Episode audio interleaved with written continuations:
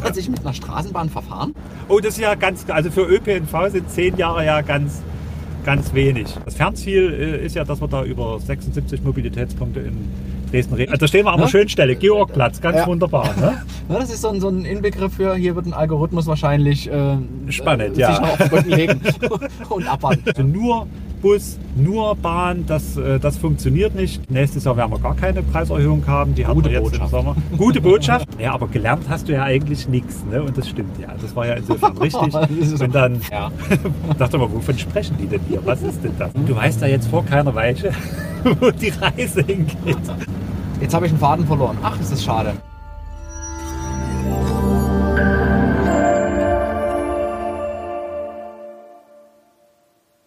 Liebe Freunde, liebe Sachsen, herzlich willkommen zum Cruise Talk. Heute habe ich mir jemanden an Bord geholt, der sich mit Personenbeförderung sehr, sehr gut auskennt. Lars Seifert, Vorstand der Dresdner Verkehrsbetriebe.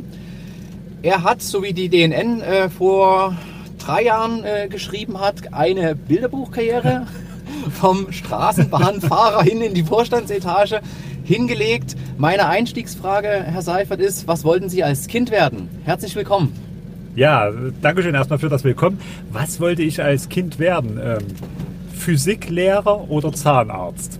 Oh, das, das ist, stand das ist ja ganz mal hoch im richtig Kurs. konkret. Das stand ganz hoch im Okay. Kurs. Ja. Aber das hat sich dann ganz schnell hin, hinbewegt ähm, in den Bereich, dass ich dachte, also Schienen müssen auf jeden Fall dabei sein. Bewegen Mhm. muss, äh, muss, muss es sich auch. Und ja, da stand die Eisenbahn an sich, damals die Deutsche Reichsbahn, ganz hoch im Kurs bei mir. Ja. Und ich hatte tatsächlich auch mal bei der Deutschen Reichsbahn angefangen zu arbeiten. Das war eine sehr interessante und schöne Zeit und das habe ich auch sehr genossen, zu dieser Familie der Eisenbahner zu gehören. Ja, und das Straßenbahnfahren ist eigentlich so ein, so, so ein Nebenprodukt gewesen, weil ich war mir ganz sicher, wenn ich in Dresden studiere und das, es war dann auch so, dann kann ich sicher nebenbei Straßenbahn fahren, Ja. um schon mal so durch die Stadt zu rollen. Und das ging dann dummerweise gar nicht so, so. in dieser Kombination Studium und Straßenbahn Ja. fahren und dann musste ich mich an irgendeiner Stelle entscheiden. Okay. Und dann dachte ich, studieren kannst du immer noch. Jetzt fährst du erstmal Straßenbahn. Straßenbahn. Sehr schön. Also das, der, der Grundgedanke war so ein bisschen wie so Taxifahren nebenher, ein bisschen Geld nebenher verdienen. Exakt, Und, ja. Exakt. Was haben Sie studiert? In meinem äh, ersten Studium, was ich dann äh, abgebrochen Also, ja. habe, das war äh, Elektrotechnik, Schrägstrich, elektrische Bahn. Also das Mhm. hat schon, das hat schon Ja. inhaltlich auch ganz, ganz gut zueinander gepasst. Und wie ging es dann weiter? Also Bahnfahren, dann direkt zur DVB? Oder? Ja, Also ja. Damals war ja noch, das war noch DDR-Zeiten, ne? Na, das war 1991. 91, also kurz nach der genau, Wende. kurz nach der Wende. Deswegen war eben das auch ähm, alles anders, dass Ja. das so nicht mehr funktioniert hat mit dem Nebenbeifahren zu der Zeit. Mhm. Ja, dann bin ich ganz normal Straßenbahn gefahren. Bin hier auf, auf die Fahrschule gegangen, habe den ganz normalen Fahrschulkurs mitgemacht und habe am Anfang gedacht, oh Gott, wenn du das jetzt hörst, was diese Tatra Straßenbahn, was die alles macht, was die nicht macht, was da für Störungen auftreten Ja. können. Und das war ja st- schon bemerkenswert an den Fahrzeugen, Mhm. was da alles gehen konnte oder auch nicht gehen konnte und ausfallen konnte. Da dachte ich schon, um Himmels Willen, also die Prüfung, das, das bestehst du hier nie, das wird, das wird überhaupt nichts. Ja. Aber es ist, es ist alles gut geworden, es Sehr ist schön. alles gut gelungen und ich habe mich auch sehr, sehr wohl gefühlt hier bei den Verkehrsbetrieben von Mhm. Anfang an. Auch mit den Kollegen, das äh, war alles sehr verlässlich, sehr, sehr freundlich. Insofern hatte ich da auch wirklich, wirklich Spaß dran. Ja. Was man ja, was, ja. was man ja merkt, ich, als ich jetzt gerade rein bin, es ist sehr familiär. Also es ist ein sehr, sehr nettes Miteinander. Ja, Das muss, muss ich feststellen.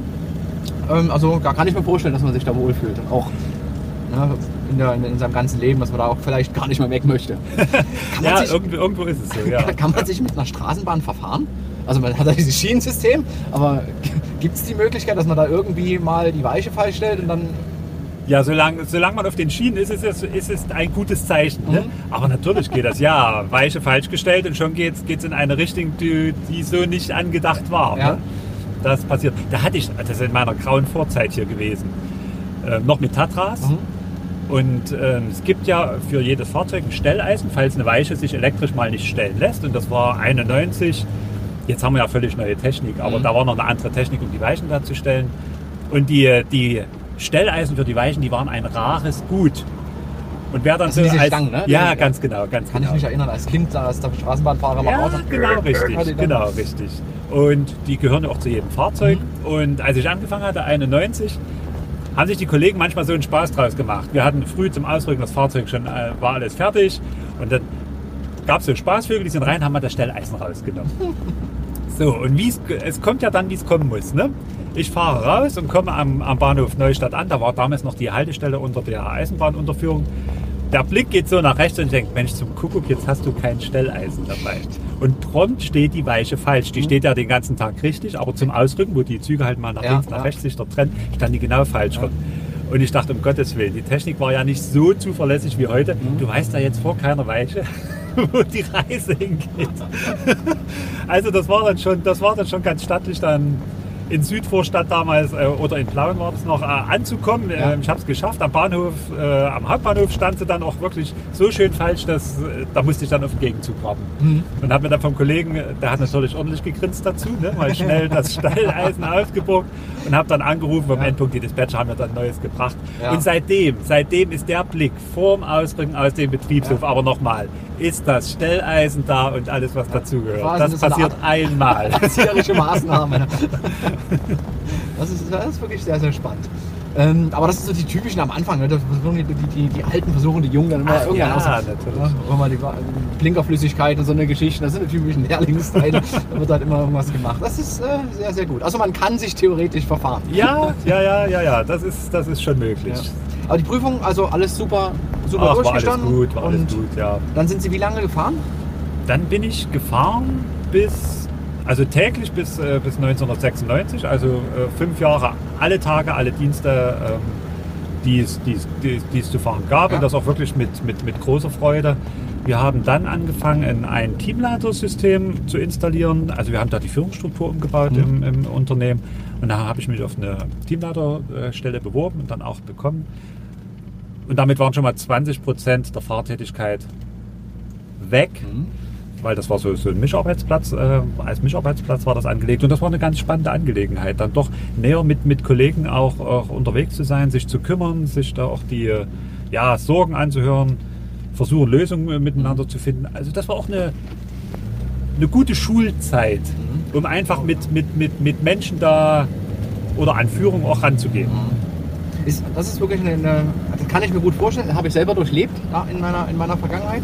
Plötzlich von quasi einem eins, also von, von einer One-Man-Show quasi als, als, als Berater hin äh, in eine Abteilung, äh, wirklich dann irgendwie 30 Leute in der Verantwortung zu haben, das ist, Ja. äh, ich glaube schon, dass das viel mit einem macht und dass das sehr herausfordernd ist an manchen Stellen auch.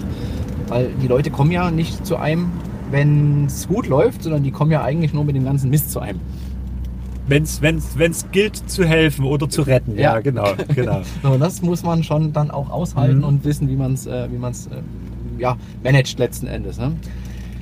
Ja, gut, das war so ein bisschen die, die Straßenbahnkarriere, der erste Karriereschritt äh, Ja. hin zum Teamleiter. Wie ging es dann weiter bis zum Vorstand? Weil das ist, schon, ist ja, schon da liegt noch was dazwischen. Da liegt noch ein bisschen was dazwischen. Ja, also mal vorneweg, es war ja nie so gedacht, geplant oder Mhm. das ist das Ziel, auf diesem, auf diesem äh, Stuhl willst du mal sitzen, so wie andere, ich will hier zu diesem Tor rein, ich will mal Bundeskanzler sein. Ja, also so der Traum ist es nicht gewesen.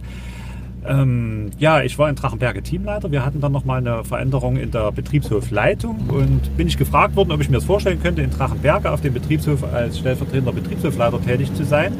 Wir hatten damals, und heute ist die Größenordnung ähnlich, 230 ja, Kollegen, die da Straßenbahn und auch Bus fahren.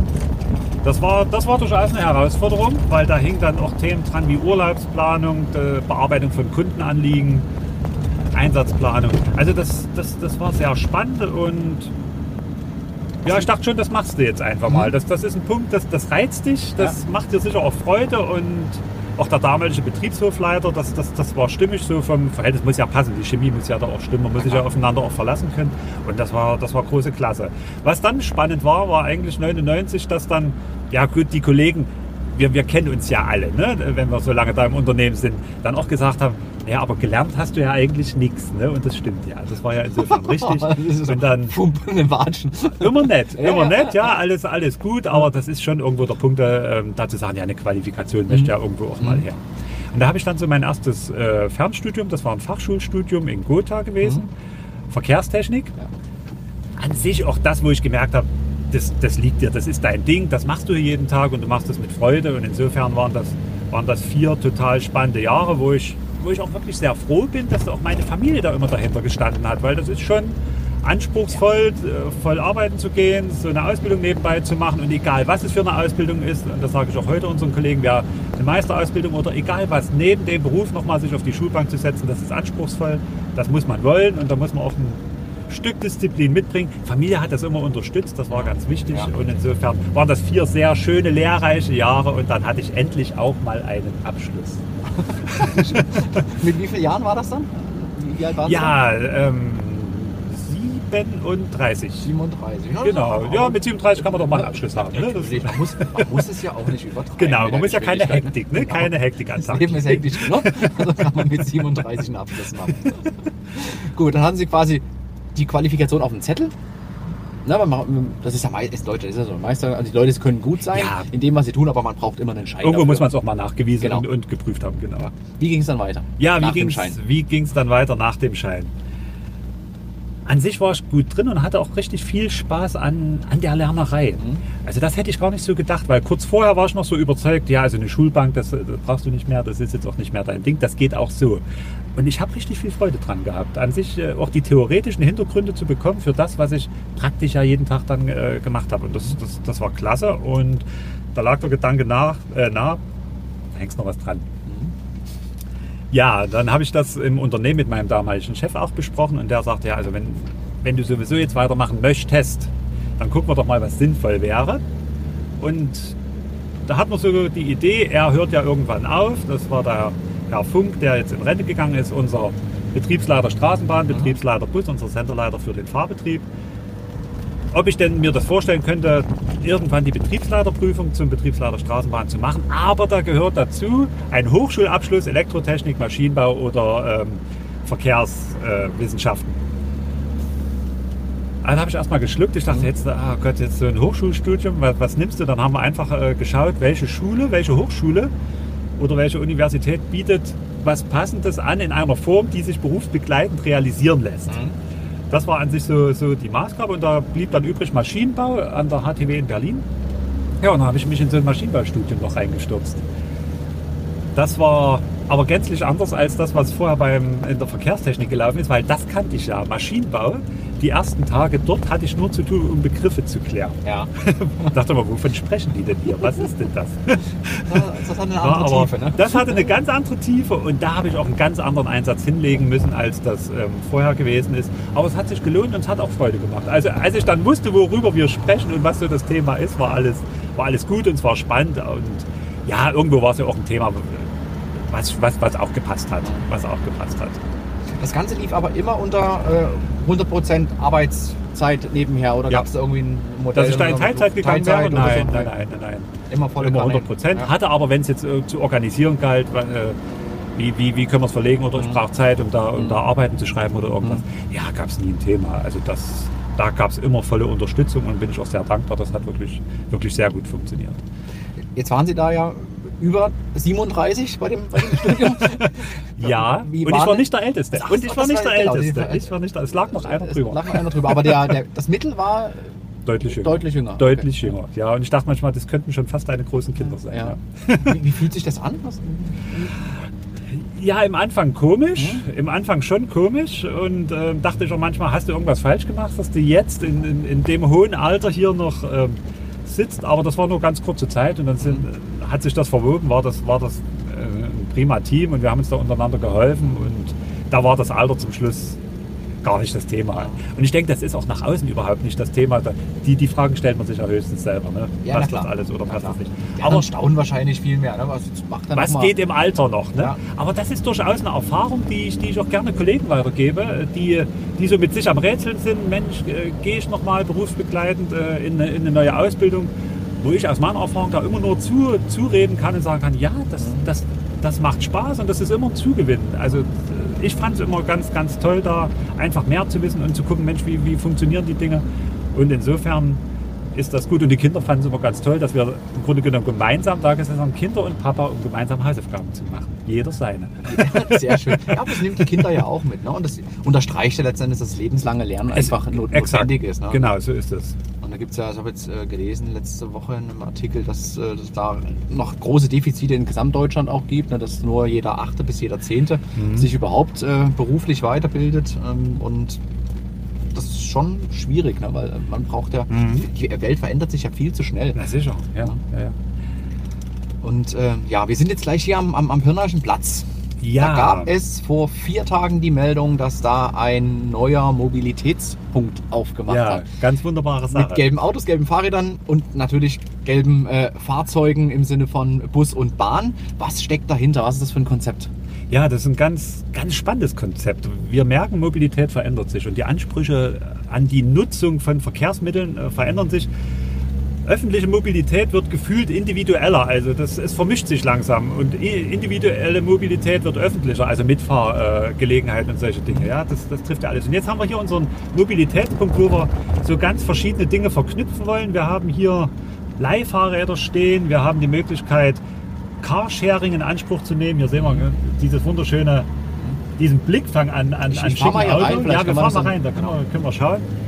Und wir haben Ladestationen für, für Elektroautos, einfach um hier ganz verschiedene ja, Bedürfnisse auch zu befriedigen und miteinander zu vermischen. Also man kann einfach mit Straßenbahn oder Bus hier zum Pirnaischen Platz fahren, hat vorher ein Auto gebucht, steigt dann hier in das Auto um, um aufs Land zu fahren und die Oma oder andere Verwandte, was auch immer, zu besuchen, Ja. großen Einkauf zu machen. Ich weiß es nicht, auf jeden Fall passt das dann hier an dieser Stelle oder bei schönem Wetter sich dann einfach so ein Mietfahrrad zu nehmen Mhm. und dann an der Elbe entlang zu radeln. Ja, das ist für uns Neuland. Wir sind da sehr gespannt, wie, wie die Menschen das annehmen, sind dort aber ganz optimistisch, weil, weil wir merken, auch wir als Unternehmen müssen uns da breiter aufstellen. Also Ja. nur Bus, nur Bahn, das, äh, das funktioniert nicht. Die, die Menschen wollen äh, Ziele auch auf Rädern anders erreichen als in Mhm. der Vergangenheit. Mhm. Und da haben wir jetzt hier diesen, diesen wunderbar gestalteten ersten Mobilitätspunkt. Ja. Genau, Stromtankstelle und schon steht auch ein Fahrzeug da und lässt sich hier mit Strom betanken. das ist jetzt, äh, hast du ein E-Auto von Teilauto? Ist das, sind, das sind ja- ja verschiedene Partner drin, ne? Richtig, ganz genau. Wer steckt da alles mit dabei? Also, Na, Teilauto ist Mhm. auf jeden Fall hier mit, mit, äh, mit diesen Fahrzeugen. Mhm. Dann sind wir mit, mit SZ-Bike hier unterwegs. Ja. Da, da haben wir die Fahrradständer. Ja, Strom kommt quasi aus der Stadt von der Trewag. Ja. Das ist uns auch ganz wichtig gewesen. Wir haben hier an der Stele auch nochmal die quasi Gebrauchsanweisung. Mhm. Wie funktioniert das hier alles? Wie kann ich die Dinge in Anspruch nehmen? Und für uns natürlich ganz wichtig, es muss eine Haltestelle in der in unmittelbarer Umgebung sein, um natürlich unsere Produkte Bahn und Bus Mhm. mitnutzen zu können. Hier haben wir natürlich den großen Vorteil noch, wir haben einen Servicepunkt, wo Personal drin steht und auch Ja. nochmal ganz freundlich darauf hinweisen kann, wie funktioniert denn das hier alles. Jetzt- Jetzt leben wir in einer, in einer Zeit, digital, Ja. App, Smartphone, alles Ja. hin und her.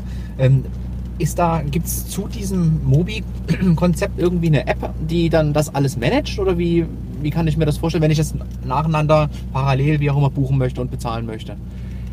Ja, das ist zum, ich sag mal, das, das, das große Ziel zum Schluss, das muss alles über eine App äh, funktionieren. Mhm. Weil keiner hat da mehr große Lust, äh, Lust, sich durch verschiedene Dinge da erst durchzuklicken. Ja. Und das, das geht los, dass ich mir eine Verbindung raussuche.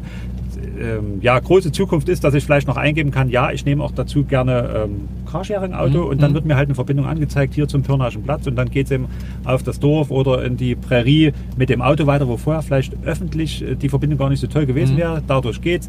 Der Bezahlvorgang muss letztlich auch über dieses eine Medium funktionieren Ja. und nicht, dass ich dann äh, bei verschiedenen da Abrechnung bekomme.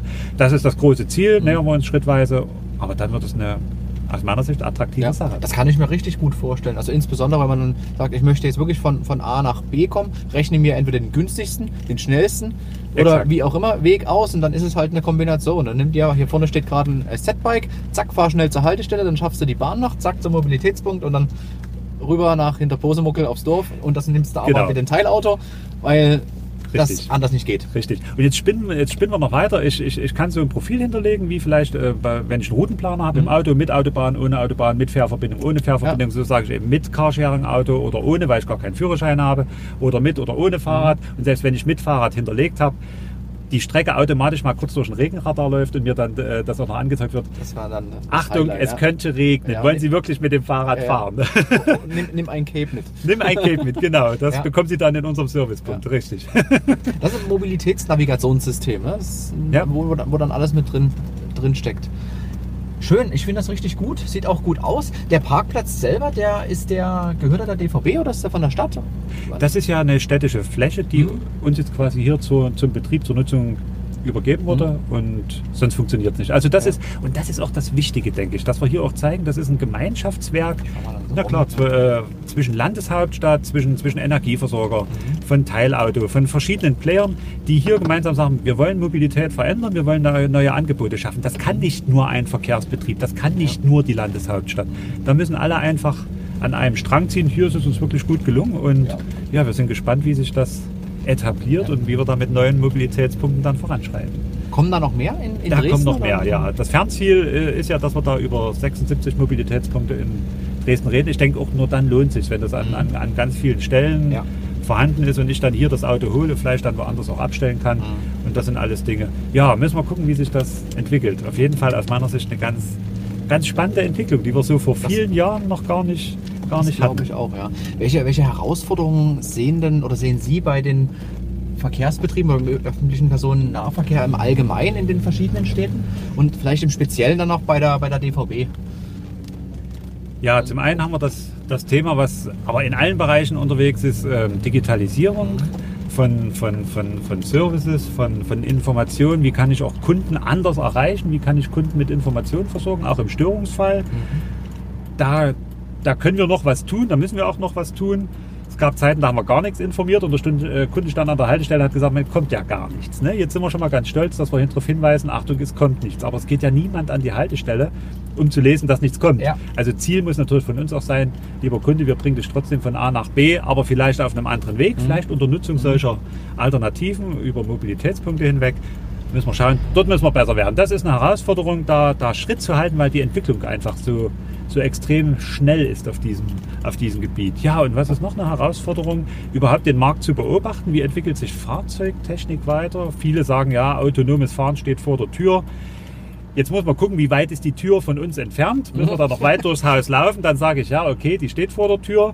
Müssen wir gucken vor dem Gartentor, aber noch nicht vor der Zimmertür. Mhm. Aber es wird kommen, das sind Themen, mit denen befassen wir uns. Wir hatten ja sogar auf dem Betriebshof in Drachenberge so einen kleinen autonom fahrenden Bus, den hatten wir uns von einem Betreiber aus der Schweiz mal für drei Tage geliehen und das war schon sehr, sehr spannend zu sehen, wie schnell das ging, dass das Fahrzeug da stand, dass die Strecke eingemessen wurde und der dann wirklich ganz spurtreu diese Strecke und da waren ganz enge Stellen dabei und enge Radien, das abgefahren hat und das war eine ganz, ganz interessante Geschichte. Wo natürlich, und da kommen wir zur nächsten Herausforderung, jetzt auch viele Kollegen sagen, wie lange fahre ich denn hier noch Bus oder wie lange fahre ich denn hier noch Straßenbahn oder wäre ich durch den Computer abgelöst? Das werden wir sehen. Mhm. Das werden wir sehen. Ähm, Aber ich glaube, bis das so weit ist, das, ist so, das Ah. ist ja so komplex. Ich meine, wenn man das nur dieses Chaos hier gerade sieht, da stehen wir an Ne? schönen Stelle, Georgplatz, ganz Ja. wunderbar. Ne? Ja, das ist so ein, so ein Inbegriff für, hier wird ein Algorithmus wahrscheinlich äh, Spannend, äh, ja. sich noch auf den Rücken legen und abwarten. Da braucht, ich glaube, da braucht man noch eine ganze Weile Menschen. Ne? Oder es steht mal ein, ein Auto halb quer auf dem Bordstein, Ja. da wird es da wird's dann schon schwierig. Also ich glaube schon, dass, also gerade in dem Bereich, äh, bei den großen äh, Gelenkbussen, durchaus noch lange der Mensch äh, notwendig ist. Bei Straßenbahnen könnte ich mir das wiederum anders vorstellen. Aber das können Sie besser einschätzen. Ja, durch ne? die, durch die Spurgebundenheit, ja, das, das schreit ja direkt danach zu Ja. sagen, äh, macht das in Potsdam ist dieser Tage auch die erste Bahn öffentlich vorgestellt worden, die wirklich ohne Fahrer da auf einem äh, Teststück, aber im öffentlichen ähm, Raum unterwegs ist. Mhm. Das äh, war sehr interessant. Ich habe mir das angeschaut, bin da mitgefahren. Ist schon gewöhnungsbedürftig, in der Bahn zu sitzen und auf dem Fahrerstuhl sitzt niemand. Ja. Natürlich ein Begleiter daneben, der, der aufpasst, dass das alles geht, aber Hindernisse wurden detektiert, wurden erkannt und, und richtig reagiert. Aber natürlich alles unter der Überschrift, wir testen, wir entwickeln. Das ist noch lange nicht so, dass da jetzt Fahrgäste mitfahren, mitfahren könnten. Und mit der Straßenbahn, man darf vielleicht auch nicht vergleichen mit, mit äh, abgeschlossenen U-Bahn-Systemen wie in Nürnberg, wo eine automatische U-Bahn fährt. Mhm. Wir sind im öffentlichen Ver Verkehrsraum. Wir fahren am, am Hauptbahnhof quasi durch eine Fußgängerzone. Wir fahren über die Wilsdorfer Straße, wo ständig auch Touristen äh, quer Theaterplatz, eine ganz Mhm. spannende Sache. Und wenn sich ein Tourist zum Fotografieren dann vor die Bahn stellt, weil die Semperoper nur von dem Punkt gut zu fotografieren ist, dann bleibt die Bahn halt stehen. Ja. Ne? Heute äh, können wir da ein bisschen anders rangehen. Wenigstens ein Fahrer, der da mal sagen kann, ich würde gerne mal weiterfahren. Ja, das, das stimmt. Die, die wartet einfach, die Bahn. Ne? Oder es gibt Genau. dann vielleicht eine automatische Ansage. Das Ja. sind ja wachsende und lernende Das, Systeme. ne? das werden wir sehen, da müssen wir schauen. Was, ähm, was ich trotzdem für, für einen, äh, ganz wesentlichen Punkt halte, wir fragen ja ganz viel, wir befragen unsere Kunden und wir wissen viel von unseren Kunden. Was ich noch nie gelesen habe, dass, äh, dass Kunden gesagt haben, befreit, befreit uns doch endlich von dem Personal da vorne drin. Mhm. Also das ist, ist noch nie gekommen. Insofern kommt aus der Richtung äh, kein Druck. Im Gegenteil, ich sehe es auch dann, wenn die Fahrzeuge automatisch fahren oder teilautomatisch fahren. Ein Bus vielleicht automatisch an der Haltestelle fährt, um einfach dort den Vorgang so präzise hinzubekommen, dass der Reifenabrieb quasi nicht stattfindet, weil das Fahrzeug automatisch steuert und, und drei Zentimeter Abstand hält. Mhm. Das sind Dinge, die kann ich mir noch eher vorstellen. Und dass jemand im Bus ist, der trotzdem für Kundenanfragen oder wenn Unfälle sind, Umleitungen Ja, sind. ja. Es fahren ja auch ältere Menschen mit, Hilflose zum Teil, Kinder. Mhm. Und da kann ich nicht nur eine automatische Durchsage äh, bringen, da muss jemand sein, der sich kümmert. Insofern sehe ich dort schon, schon unser Personal Da weiter, sehe ich weiter tatsächlich auch ein großes, großes Potenzial, dass Mhm. man dort das, die, das Menschliche noch mehr voranbringt. Ne? Der Fahrer ist ja dann relativ äh, abgekanzelt vorne drin. Mhm. Steht ja auch dann dran, bitte nicht mit dem Fahrer sprechen. Ich weiß nicht, ob das immer noch so ist, aber äh, ich kann als Kind Ja, ja. kann ich mich an dieses Schild er- erinnern. Ähm, Und das würde sich ja dann ändern. Ne? Würde dann vielleicht das Jobprofil sich ein bisschen verändern, aber Korrekt, er, er ja. könnte auch viel mehr mit Menschen tun. Ich glaube, das tut den Akteuren dann auch gut. Mhm. Ne? Ist erstmal eine Veränderung, das ist immer nicht so schön, weil natürlich äh, Veränderung immer Unsicherheit bedeutet. Ja, Aber wenn es ein klares Commitment äh, für die Menschen gibt, dann gibt es immer eine Perspektive und dann geht es auch immer weiter. ne? Ja, und ich, ich denke auch für, für, für, für, für, für die Atmosphäre in so einem Fahrzeug. Das ist einfach gut zu wissen, da, da ist jemand vom Fach einfach dabei. Also das, das gibt Sicherheit, das gibt ein Stück Vertrauen. Es wird ja ganz gerne so, äh, rangezogen, ja, die autonom fahrenden Fahrzeuge am besten aufs Land und, und die letzte Fahrt eben dann von der Endhaltestelle ähm, bis aufs Dorf, die findet dann so ganz alleine statt. Jetzt weiß ich gar nicht, ob das jeder will. So Mhm. gegen Mitternacht ganz alleine oder mit fremden Leuten zu dritt in so einem Fahrzeug, niemand ist da und dann ruckelt dieses autonom fahrende Fahrzeug dann irgendwo hin. Mache ich ein Fragezeichen dran, ob das, ob das wirklich der Wunsch ähm, der Menschen ist oder ob es da wirklich auch ein gutes Zeichen ist, wenn dann noch jemand da ist, der einfach auch Sicherheit vermittelt und ja auch im Störungsfall mal eingreifen kann. Ja. Es, es gibt ja ähm, das Unternehmen Moja, kennen Sie das? Ja, Die versuchen da ja jetzt irgendwie auch in diesen Markt der Personenbeförderung reinzukommen. Aktuell noch mit, mit Fahrer in Kleinstwagen. ja. Sehen Sie da eine Bedrohung oder eher eine Kombinationsmöglichkeit? Weil die arbeiten ja auch komplett virtuell mit virtuellen Haltestellen. Ja. Und äh, wie schätzen Sie das ein, die Entwicklung? Ja, das ist eine Entwicklung, die wir durchaus beobachten. Sowas kann eine Ergänzung sein. Bedrohung, ja, Bedrohung ist immer so, ist so ein Wort, man, man müsste mal schauen, für wen ist es eine Bedrohung. Ähm, ist es eine Bedrohung für Unternehmen, die, äh, die nicht nach vorne oder links und rechts gucken und einfach sagen, wir machen es so, wie wir es schon 100 Jahre lang gemacht haben, dann mag es sein, das ist eine Bedrohung.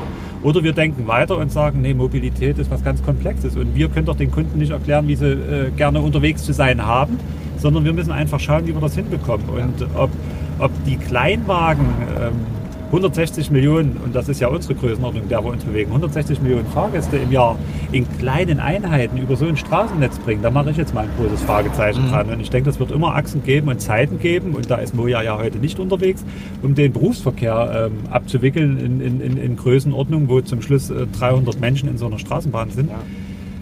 da sehe ich es ja als ergänzend, als Bedrohung würde ich es nicht bezeichnen. Das, ähm, das, das hat auch immer so einen Touch. Jetzt machen wir so eine Anti-Stimmung auf und, und fangen an, find ich- andere, find andere zu bekämpfen. Ich Ja. denke, das, das kann nicht unser Ziel sein. Ja. Hier ist es schlauer zu schauen, welche Stärken haben die, welche Stärken Ja. haben wir. Wenn wir das verbinden können, dann haben wir was für den Kunden Das getan. find ich- Den wollen wir doch haben. Richtig, das finde ich, das finde ich sehr, sehr gut. Ich glaube auch, also das wird, könnte eher ähm, interessant werden für, den, für die Taxibetriebe. Dort sehe ich es eher, weil die schon individueller unterwegs sind und die sich irgendwie dazwischen reinsetzen. Ja. Ne? Und, und aber für diese wahnsinnige Logistik, die sie hier in der Stadt auch abbilden, ähm, da, das wird wahrscheinlich sehr, sehr, sehr, sehr schwierig Ja, das kommt, das kommt auf die Ja. Größenordnung an. Schönes Beispiel, Linie 73, die wir, die wir jetzt ähm, seit einem halben, dreiviertel Jahr am Start haben. Das Mhm. ist ja vom Wilden Mann durch das Wohngebiet ähm, über den Drachenberger Platz äh, bis zum Haltepunkt Pieschen jetzt, äh, auch bis zum Ärztehaus nach Migden. Ja, ist eine kleine Quartierbuslinie mit einem, ja eigentlich Transporter als, als, als Bus, ein ganz kleines Fahrzeug, wo wir jetzt auch ähm, dran gehen und sagen, sonntags Sonntags äh, fahren wir die gar nicht mehr mit dem Bus, weil so wenig Leute mitgefahren sind, dass wir sagen, das, das macht ein Taxi effe, viel effizienter und, und kommt da besser zum Ziel. Und das wäre zum Beispiel auch so ein Einsatzfeld, wo wir sagen, da, da kann so spontane Mobilität, wenn sie gebraucht wird, ähm, gut wirken. Aber auf Linien, wo wir genau wissen, Linie 3 zum Beispiel, die stadtwärts am Drachenberger Platz schon voll ist, das, ich denke, ist für eine Stadt auch schlauer zu bewerkstelligen mit einem großen Ja. Fahrzeug, anstatt dass da dann ja, 150 kleine Mobile da durch die Gegend fahren, Ja, um dieselbe Menschenmenge da wegzubringen. Ja, auf jeden Fall. Ähm, Menschenmenge ist ein guter, guter Stichpunkt. Wir kommen jetzt gerade an die nächste größere Baustelle. Ja, Äh, das nächste Großprojekt quasi. Ähm, die, ich sag, ich sag nochmal die Universitätslinie. ja, Hier entsteht ja jetzt in der Nähe vom großen Garten ähm, hin zur Universität entsteht ja jetzt äh, oder soll entstehen eine Straßenbahnlinie, um den Busverkehr zu entlasten und die Masse an Studenten von, von A nach B zu bringen. ja. Ähm, ja, also was war, also wie sind Sie drauf gekommen, dann lieber eine Straßenbahn einzusetzen als den Bus? Welche Probleme gab es da? Naja, welche Probleme gab es da? Ähm, jetzt wäre es ja ganz frech zu sagen, ähm, unsere vielen Kunden sind ein Problem. Ne? Es, ist ja, es ist ja schön, dass, äh, Ja. dass die Studenten und dass die Menschen alle einsteigen und mit uns fahren. Mhm. Ab einer gewissen Größenordnung wird es halt gerade mit einem Busbetrieb äh, schwierig, wenn wir da zu Vorlesungswechselzeiten im Drei-Minuten-Takt unterwegs sind und trotzdem die Busse knacke voll sind und so voll sind, dass die, die Menschen in der Tür stehen, die Tür sich nicht mehr schließt, automatische Systeme, dann kommen Verzögerungen rein. Wir sind dort mit über 30.000 Fahrgästen am Tag auf dieser äh, einen Buslinie unterwegs und das ist, das ist eine Größenordnung, die schreit auch danach zu sagen, dass das kriegen wir eigentlich nur vernünftig mit einer Straßenbahn geregelt. Und deswegen sind wir natürlich jetzt schon seit vielen Jahren. Hier fahren auch zwei äh, Busse vor uns dicht an dicht, passt kein Pkw dazwischen. Also äh, das Aufkommen ist einfach da. Ja, dass wir vor vielen Jahren gesagt haben, da schauen wir mal, wie wir das ähm, umstellen können auf Straßenbahnbetrieb. Gar nicht unbedingt, um die Buslinie zu unterstützen, sondern letztlich muss das Ziel sein, die Buslinie abzulösen, um dort einen reinen Straßenbahnverkehr hinzulegen. Jetzt merkt man natürlich, wie lange dauert es, um solche Projekte zu planen, um die zu diskutieren, um die letztlich umzusetzen. Wir sind jetzt in dem ersten Schritt hier unterwegs an der Oskarstraße. Wir sind gerade vorbeigefahren und auch Erfahrung für uns, neu, das Thema Bürgerbeteiligung. Mhm. Äh, vor- Als wir vor 20 Jahren Strecken ja, neu gebaut haben oder rekonstruiert haben, da war die, die Zeit auch noch eine andere. Da haben ganz viele in die Hände geklatscht und haben gesagt, Gott sei Dank, jetzt ist jahrzehntelang ist nichts passiert und jetzt geht es endlich voran. Aber mittlerweile ist, ist auch das ein bisschen anders geworden, dass auch viele sagen, naja, wir wollen auch gucken, es muss äh, für alle eine lebenswerte Stadt sein und jeder hat natürlich eine andere Vorstellung von, von lebenswerter Stadt und der eine lebt mehr im Augenblick und andere gucken eben mehr 10, 20, 50 Jahre im Voraus und sagen, aber für die Zukunft wäre was anderes besser. Insofern muss man einfach schauen, wir wollen so viele wie es geht mitgeben, begeistern für unsere Projekte, dann dauert es halt auch mal einen Tag länger, aber wenn wir dazu kommen, dass wir sichere Planungsvorgänge haben, dann hat es sich ja auch gelohnt. Ja, auf jeden Fall.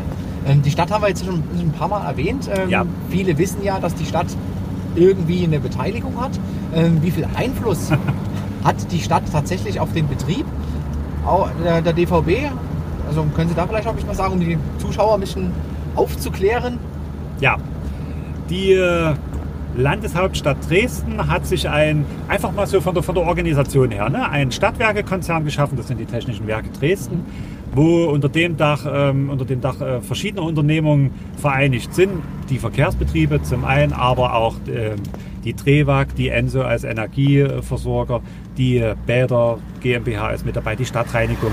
Alles sind unter diesem Dach der Technischen Mhm. Werke und die Technischen Werke sind eine 100% Tochter der Landeshauptstadt Dresden.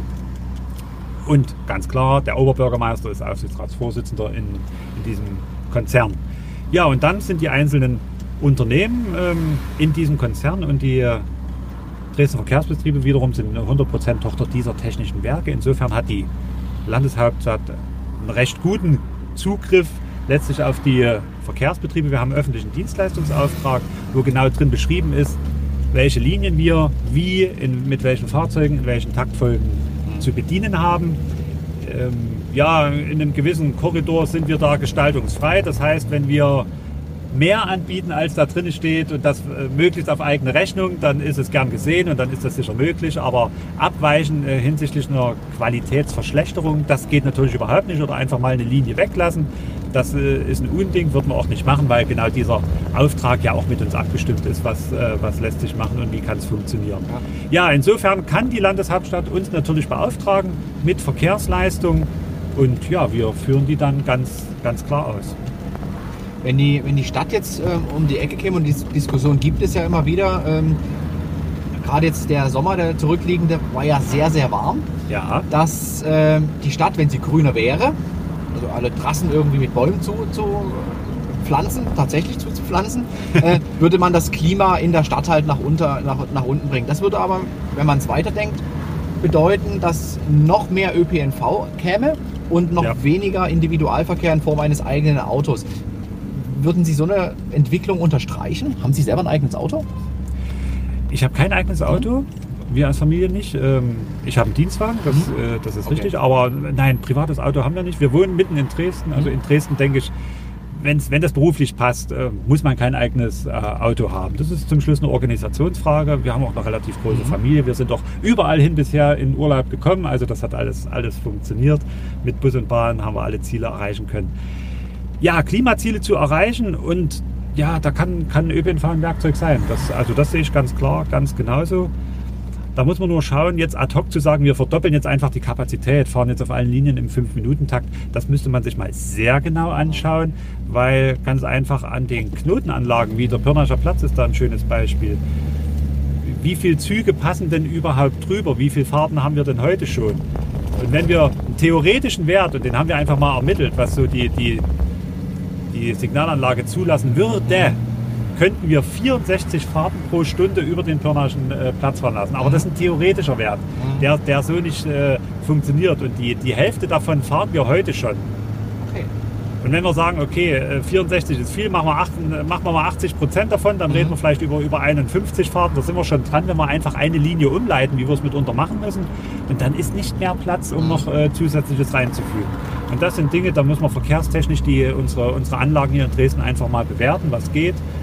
Wo können wir vielleicht auch Ent- Entlastung schaffen, indem wir mit größeren Fahrzeugen fahren, wo einfach mehr Menschen reinpassen. Das haben wir ja jetzt vor. Wir sind ja in einem Verfahren, wo wir neue Straßenbahnen ausschreiben wollen, die dann 2,65 Meter breit sind. Heute sind wir ja mit mit einer Breite von 2,30 Meter unterwegs und die natürlich 45 Meter lang sind. Und Gibt es dann äh, Probleme irgendwie im Schienenausbau? Oder? Also häufig waren die ja parallel.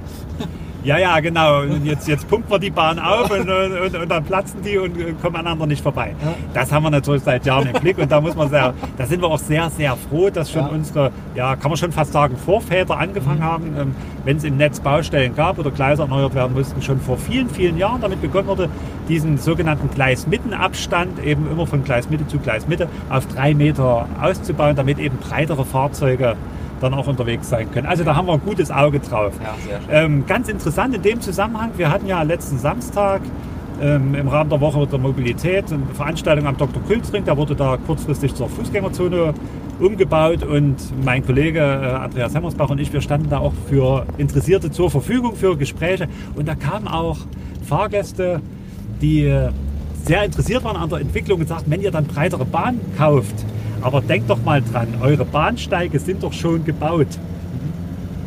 Und ähm, fand ich erstmal klasse, dass, äh, dass Ja. die, die Gedankengänge, ne? dass sich da die Menschen auch Gedanken machen, wie soll denn da die breite Bahn denn jetzt da reinpassen, wo doch der Bahnsteig auf die schmalen Züge gebaut ist. Die Fußbodenbreite ist genau dieselbe wie heute. Da bleiben wir bei diesen 230, genau weil diese Infrastruktur schon besteht und wir wollen jetzt nicht 400 Haltestellen umbauen, absägen, weil unsere schmaleren Züge ja weiter im Einsatz sind und dann hätten wir eine Lücke von, von, von 17 Zentimetern, das geht ja auch nicht. Deswegen werden die Fahrzeuge im Fußbodenbereich sein wie bisher, 2,30 Meter und gehen dann quasi etwas aus dem Leim in der Höhe, wo die Sitzbänke dann sind. Und dann Mhm. haben wir schön Platz für eine Bestuhlung. Zwei Sitze, ordentlich breiter Gang, Mhm. zwei Sitze und dann haben wir da ein völlig neues Raumgefühl und das wird eine ganz, ganz tolle Sache werden. Umgedrehter Tannenbaum. Ein, Also unten schmal, oben dick. ja, äh, okay, aber oben wird er dann, an sich, nee, der Vergleich ist ganz gut. Oben wird es wieder schmal. Ah, ah, okay. Oben führt es dann wieder ein bisschen zusammen, genau. Ähm, Ich würde gerne noch ein bisschen über die Preisgestaltung insgesamt sprechen. Da gibt es ja unterschiedliche Modelle. Ähm, In Tallinn zum Beispiel äh, wird quasi der ÖPNV gefühlt kostenfrei ähm, abgegeben oder geleistet, aber de facto Ja. ist es ja nicht kostenfrei, sondern es wird über Steuergelder finanziert. In Wien kostet es wohl ähm, pro Tag hochgerechnet 1 Euro. Und ähm, hier in Dresden ist es ein ganz, ich würde fast sagen, jetzt äh, als fast unbeteiligter klassisches Modell. Jeden Monat ein Abopreis ähm, von, ich weiß gar nicht, was jetzt der aktuelle Abopreis ist, irgendwie um die 55, 56 Euro. Ähm, ja, wird, und es gibt ja jedes Jahr auch äh, eine leichte Preissteigerung, aber immer mit einer Serviceveränderung Ja. im, im Positiven. Ja. Ähm, glauben Sie, dass es sinnvoll wäre, auch in, in, in Dresden einen gefühlt kostenfreien ÖPNV anzubieten, um mehr Leute in den ÖPNV zu bringen oder Mhm. nicht? Ja, äh, es gibt ja genau diese verschiedenen Varianten, die Sie auch gerade äh, geschildert haben. Wir schauen da natürlich sehr aufmerksam hin und, und schauen auch äh, gerade in Tallinn mal, wie hat sich das Nutzerverhalten geändert. Äh, dort war ja auch sehr feststellbar, dass vom Individualverkehr recht wenig umgestiegen sind, äh, sondern es, äh, dieser Zuwachs ist hauptsächlich aus den äh, Menschen gekommen, die vorher zu Fuß unterwegs gewesen sind, die dann gesagt haben, ja gut, jetzt brauche ich ja kein Ticket für zwei Stationen, was mir vorher einfach zu teuer gewesen wäre, jetzt fahre ich mit der Bahn. Das, äh, das mag das eine sein. Wien ist eine ganz, ganz interessante Geschichte mit diesem 1 Euro pro Tag. Auch da muss man schauen, das ist ja nicht nur, dass, die, dass das Unternehmen einen anderen Preis aufgerufen hat, das hat ja auch begleitende Maßnahmen. Und wenn Sie mal in Wien sind und versuchen in der Innenstadt zu parken, dann ist das eine ganz, ganz, ganz spannende Angelegenheit, zum einen Parkplatz zu finden. Und wenn man dann die Preisschilder Ja. liest, dann hat man auch ein Gefühl, wo, wo vielleicht der Ausgleich herkommt für diesen, für diesen günstigen Preis. Also da sind auch einfach durch begleitende Maßnahmen auch die, die Menschen äh, in Richtung ÖPNV hingelenkt worden. Ja, Preisgestaltung jedes Jahr eine, eine Anpassung ähm, möchte ich nicht ganz so global stehen lassen. Mhm. Ähm, Sie haben ja gesagt, äh, mit Serviceveränderungen, Verbesserungen in der Regel ähm, behaftet. Nächstes Jahr werden wir gar keine Preiserhöhung haben. Die haben Gute wir jetzt Botschaft. im Sommer. Gute Botschaft, das merken wir uns jetzt. Wir merken uns das Jahr 19, äh, 2019, genau. Das Keine war das Jahr ohne Preiserhöhung. Preiserhöhung Ja. und wahrscheinlich trotzdem mit einer Serviceerhöhung. Ja. Wir erhöhen auch nicht ähm, alle Tickets gleichermaßen. Also wir schauen da auch immer ganz genau, wie ist das Nutzerverhalten, an welchen Stellen müssen wir nachsteuern. Ja, kostenfreier ÖPNV, ich, ich sage das auch gern, ÖPNV ist eine Dienstleistung. Da stehen Menschen dahinter, die, die eine Dienstleistung erbringen. Und äh, kein anderer Dienstleister, ob das äh, im Handel oder in anderen Gebieten ist, sagt, naja, ich, ich biete es jetzt mal kostenlos an, weil es weil es so schön und weil es so wichtig ist. Also es ist auch in anderen Feldern völlig üblich, für eine Dienstleistung zu bezahlen. Und wir sehen ja bei steigenden Fahrgastzahlen, dass durchaus auch eine Zahlungsbereitschaft vorhanden ist. Sonst hätten wir ja auch diese, diese zahlenden Kunden nicht in dieser Größenordnung.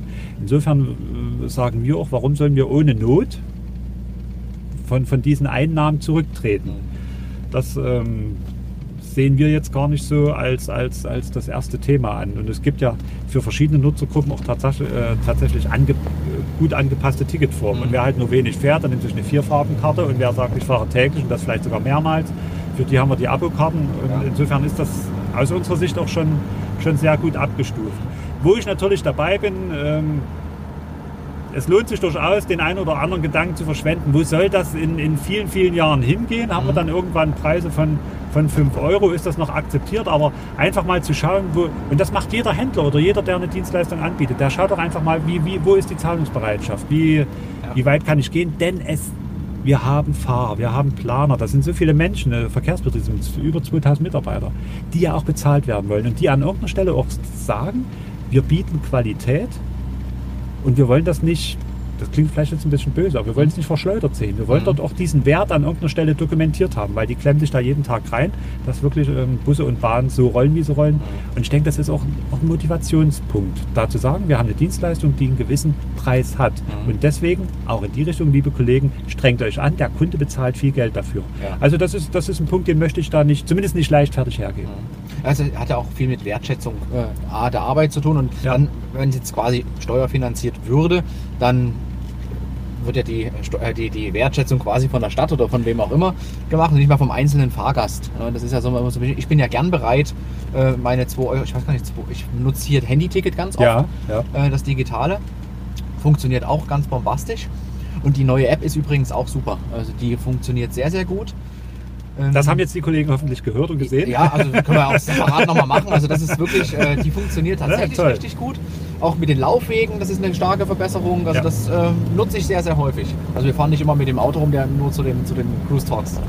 Ja, ähm, jetzt habe ich einen Faden verloren. Ach, ist das schade. Nein, das ist gar nicht schlimm. Wir waren, wir waren da stehen geblieben, dass nicht alles kostenlos sein muss, nur weil Genau. es sinnvoll ist. Und ich ärgere mich direkt auch manchmal ein bisschen über die Diskussion, ist Schwarzfahren eine Straftat oder nicht, oder als was ist es einzustufen oder Ja. nur ein Kavaliersdelikt. Ist ja häufig so die Meinung, ja mein Gott, die Bahn fährt doch sowieso und dann steige ich einfach ein. Ich schade doch niemanden. Ne? Aber niemand käme auf die Idee, zum Bäcker zu gehen und zu sagen, Mensch, die Brötchen liegen doch sowieso hier. Kannst du auch Kann ich nehmen, auch mitnehmen. ja. Ne? Äh, Am Abend werden sowieso zwei Kisten weggeworfen. Ja. Also das ist, äh, das ist ein Gedankengang, den ich so ja gar nicht nachvollziehen kann. Mhm. Wie es denn bewertet wird, Fragezeichen, aber in Ordnung kann Schwarzfahren nie sein. Nein, definitiv nicht. Weil es ist eine Erschleichung von der Dienstleistung. Punkt. Exakt. Ja. Gibt's, äh, also haben Sie so eine, so eine Zahl, wie viele Schwarzfahrer tatsächlich äh, jeden Monat unterwegs sind? Naja, da möchte ich jetzt nicht so mit einer, mit einer Zahl Mhm. aufwarten. Das schwankt natürlich. Mhm. Das sind, ja, das können zwischen 2 und 4 Prozent sein. Mhm. Was natürlich, wenn man es jetzt auf unsere Einnahmen umlegt, dann schon, ähm, da bewegen wir uns in sechs- bis äh, siebenstelligen Zahlen, wo, wo die Verluste dann letztlich ähm, zu verbuchen sind. Das ist ärgerlich, das, das möchten wir nicht. Zumal es, was völlig normal ist, ist zu sagen, ja, ich bezahle. Wir müssen da natürlich mitunter uns an die eigene Nase fassen und sagen, da müssen wir auch die Möglichkeit schaffen, dass sich ein Kunde ehrlich macht. Aber gerade Ja. jetzt mit Handytickets sind wir da einen großen Schritt weitergekommen und sagen, wo kein Automat an der Haltestelle steht, dann haben die meisten den ja in der Hosentasche, Mhm, über genau. das Handy nämlich. Und dann kann man sich dort auch die, die Einzelfahrt oder die Viererkarte holen. Ja, und das funktioniert wirklich äh, ziemlich, ziemlich gut. Und das Schöne an dem, an dem Handyticket ist, funktioniert, weil ich in vielen Städten auch mal unterwegs bin, da kann man ja auch die Region dann wechseln. Ja. Also das ist ja auch ein Dienstleister, wo sich die DVB. Weißt du, Ja. Das ist einfach nur, Sie nehmen das als Dienstleistung, ne? oder sind Sie da irgendwie beteiligt in dieser. Es hängt, ähm, also unsere App schaltet quasi im Hintergrund auf, eine, auf eine App eines anderen Unternehmens. Ja, äh, wo dieser Bezahlvorgang läuft. Der Kunde merkt das nicht, der bedient einfach unser, Genau. unser Medium und dann passt das. ja, und das funktioniert ziemlich Und gut. das Und wenn ich in Köln bin, schalte ich nämlich den Dienstleister ein. Richtig, und dann wird auf Köln gewechselt, genau und, so. äh, dann funktioniert Genau das so wunderbar. funktioniert Die haben ein ganz, ganz spannendes Modell dort. Also A sind die Preise in der App äh, tagesabhängig immer etwas günstiger als das eigentliche Ticket. Das irritiert mich. Manchmal kostet die Fahrt vom Flughafen in die Stadt 2,71, manchmal 2,84. ich habe das System noch nicht verstanden, aber es ist aber schön zu sehen, also wie es da in Nuancen immer ganz äh, unterschiedliche Modelle gibt. Stimmen Sie sich beispielsweise mit, mit, mit Leipzig und Chemnitz, wenn wir jetzt mal in, in Sachsen bleiben, ab mit den Modellen oder sind das wirklich völlig individuelle Nein, äh, die, Betriebe? hm. Nein, das, also, wir sind gut in Kontakt mit den, ähm, mit den äh, befreundeten Verkehrsunternehmen in Leipzig, in Chemnitz, in Zwickau, in Plauen. Also da, da sind wir schon dicht beieinander und auch immer gut im Erfahrungsaustausch. Aber was jetzt die wirtschaftlichen äh, Dinge angeht oder die, die Preisgestaltung, die wird ja nicht durch uns initiiert. Die Preise werden ja letztlich durch den VVO Mhm. und da die beteiligten Kommunen gemacht, die dort sagen, wir wollen das in unserem Gebiet für unseren ÖPNV, den wir letztlich bestellen, also als Kommune diesen oder jenen Preis abfordern. Und das ist halt in Leipzig ein anderer Preis als der für Dresden oder den Verkehrsverbund Oberelbe aufgerufen wird. Wir haben da schon die Möglichkeit zu sagen, wir würden an der oder an jener Stelle an der, an der Schraube drehen, vor oder zurück, je nachdem, oder haben an manchen Stellen gar keinen Bedarf da zu drehen. Aber da sind einfach ganz, ganz viele ja, Anteilseigner, also Kommunen, Besteller beteiligt und jeder hat da eine, eine Meinung dazu. Denn letztlich muss ja das, was das Verkehrsunternehmen nicht selbst erwirtschaftet, irgendwie ausgeglichen werden. Bei uns über die Technischen Werke Dresden, aber andere Unternehmen bekommen dann das Geld eins zu eins äh, über, über die Landkreise oder aus den, aus den Städten, je nachdem wer da zuständig ist. Und die schauen da schon genau hin, wie sind die Fahrpreise und was müssen wir letztlich als Zuschuss geben. Ich habe jetzt gestern ähm, gelesen, dass die, die Handwerkskammer ein Azubi-Ticket fordert, aber eher auch für den, für den Verbund, weil es sehr viele Mhm. Azubis gibt, die äh, mit der Deutschen Bahn auch fahren müssen. Und dort, äh, ja, preislich, also es ist eine finanzielle Überforderung, wenn man da diese Normalpreise quasi Mhm. zahlt mit den kleinen Salär, was die äh, Azubis quasi bekommen. Äh, gibt es bei der DVB ein Azubi-Ticket?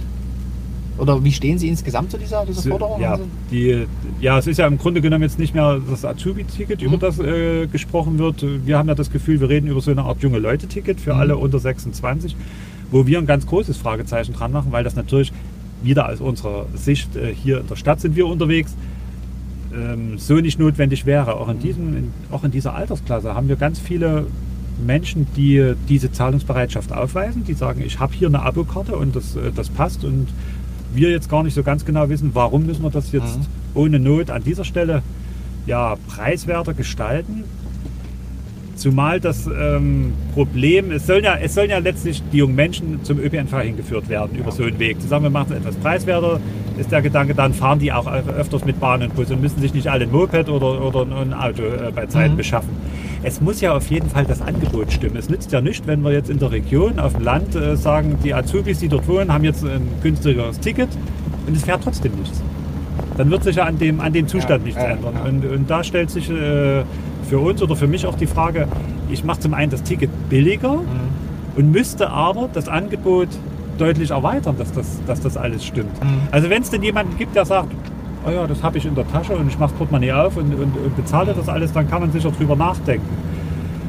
inwieweit das möglich ist, inwieweit das notwendig und sinnvoll ist, das muss letztlich die Politik entscheiden, weil Preise im ÖPNV, die sind ja politischer Natur, die sind ja nicht kostendeckend. Insofern muss da auch die Politik dort die Antwort finden und sagen, wie wollen wir hier leben? Und das ist ja Politik, dass man sich einfach abstimmt und, und, und, und auf die Menschen hört und sagt, wie, wie wollen wir hier miteinander umgehen, wie wollen wir leben und mit welchen Preisen wollen wir leben. Und wenn es denn so kommt, dann kommt es so, aber im Moment würden wir da nicht in die Hände klatschen und sagen, das ist unser oberstes Ziel. Ja. Das ist nochmal ein interessanter äh, Halbsatz gewesen gerade, dass das äh, quasi gar nicht kostendeckend ist. Das heißt, äh, es wird immer noch Steuergeld hinzugegeben, damit die Dienstleistung quasi erbracht werden kann? Das ist jetzt verschieden. Also in Dresden ist es äh, jetzt gerade kein Steuergeld mhm. oder, oder stellt äh, Geld aus dem Stadthaushalt, weil hier, äh, es gibt einen Beherrschungsvertrag Dresdner Verkehrsbetriebe zu den Technischen Werken Dresden und da werden, wenn es Gewinne gäbe, müssen wir die Gewinne abführen mhm. und wenn es Verluste gibt, so wie wir es zurzeit haben, werden die über die Gewinne der Energieversorgung ausgeglichen, sodass okay, wir also im städtischen Haushalt gar nicht, gar nicht auftauchen mhm. und das Geld dann wirklich sauber verplant werden kann mhm. für Schulen, für Kindergärten und wir da nicht dahinter stehen sagen, wir wollen es haben. Okay, mal kurz hier gucken. Hier haben wir alles soweit. von, von, von den Fragen. Alle wichtigen Fragen Alle sind, wichtigen sind Fragen. Also diskutiert also im alten Mercedes hier. Im alten Mercedes, ja. Das ist, jetzt sind wir hier an der Bahnhof Neustadt. Wir fahren quasi jetzt mal zurück in die Basis. Drachenberger Straße 40 ist das, ne? Genau, richtig. Und es passt aber jetzt bei Ihnen noch von der Zeit, ne? Das passt alles. Ja. Hier sind wir jetzt auch an einem Streckenabschnitt, der muss noch umgebaut werden, ja. unter den Eisenbahnbrücken hier am Bahnhof Neustadt. Man sieht, dass die Gleise liegen zu eng zusammen. Hier mhm. kämen wir mit breiten neuen Fahrzeugen noch gar nicht durch, okay. aber auch das ist in Planung und ja. wird in den nächsten Monaten, Jahren stückweise die Großenhainer Straße, die werden wir jetzt möglicherweise langfahren, in mehreren Abschnitten gebaut, gebaut werden, dass wir dann hier auch, wenn es die neuen Fahrzeuge gibt, wir nicht nur einen Betriebshof haben, wo die gut stehen können, sondern wir wollen sie ja zum Einsatz bringen. Ja. Das, das, wird dann hier gut funktionieren. Wenn, wenn Sie einen ÖPNV-Traum hätten, wie würde der aussehen? Vielleicht in zehn Jahren? Oh, das ist ja ganz, also für ÖPNV sind zehn Jahre ja ganz, ganz wenig. Dann 20. Dann machen wir 20 draus, genau. Ja, wo, wo ist mein Traum? Dass wir eine ÖPNV-Infrastruktur haben, die äh, große Kapazitäten äh, verkraften kann, dass wir, dass wir leistungsfähige Gleisachsen haben, dass wir neue Bussysteme haben, dass wir, weil wir merken ja auch, Gleisbau ist teuer und, und aufwendig lang zu planen, dass wir da vielleicht mit neuen Bussystemen unterwegs sind, schadstoffarm, vollelektrisch, teilelektrisch, dass ÖPNV in der Gesellschaft noch mehr als heute akzeptiert wird, dass die verschiedenen Verkehrssysteme, wir haben heute so den Startpunkt am, am Pirnaischen Platz gesehen, dass sich das Mobilität noch mehr vernetzt und dass es ganz selbstverständlich ist, dass es Bahnen, Busse, Fahrräder, ja, vielleicht Personen, Drohnen, was weiß ich, dass es das gibt, Autos gibt, aber alles miteinander funktioniert. Und dass, dass wir nicht sagen, das, der, der Verkehrsträger gegen den Verkehrsträger, sondern dass wir es als, als komplettes System empfinden und dass wir darüber die Möglichkeit haben, die Städte ja wieder lebenswerter zu machen. Und das wäre schon so ein Traum, ähm, dass wir einfach sagen, die, die Straße gehört letztlich den Menschen. Wir haben wenig Verkehr, aber den Verkehr, der notwendig ist. Und das, das ist eine ganz tolle Sache. Das ist ein wunderbares Schlusswort. Herr Seifert, ich sage jetzt hier schon mal während der Fahrt Dankeschön, gebe Ihnen die Hand. Ja, ich bedanke mich. Wir fahren jetzt noch schnell zurück. Liebe Sachsen, das war Lars Seifert, Vorstand der Dresdner Verkehrsbetriebe. Wir haben uns unterhalten über die Zukunft der Mobilität, die Herausforderungen, ÖPNV, Preise. Ich fand es sehr, sehr schön. Vielen, vielen Dank nochmal und wir sehen uns beim nächsten Mal. Ciao, ciao.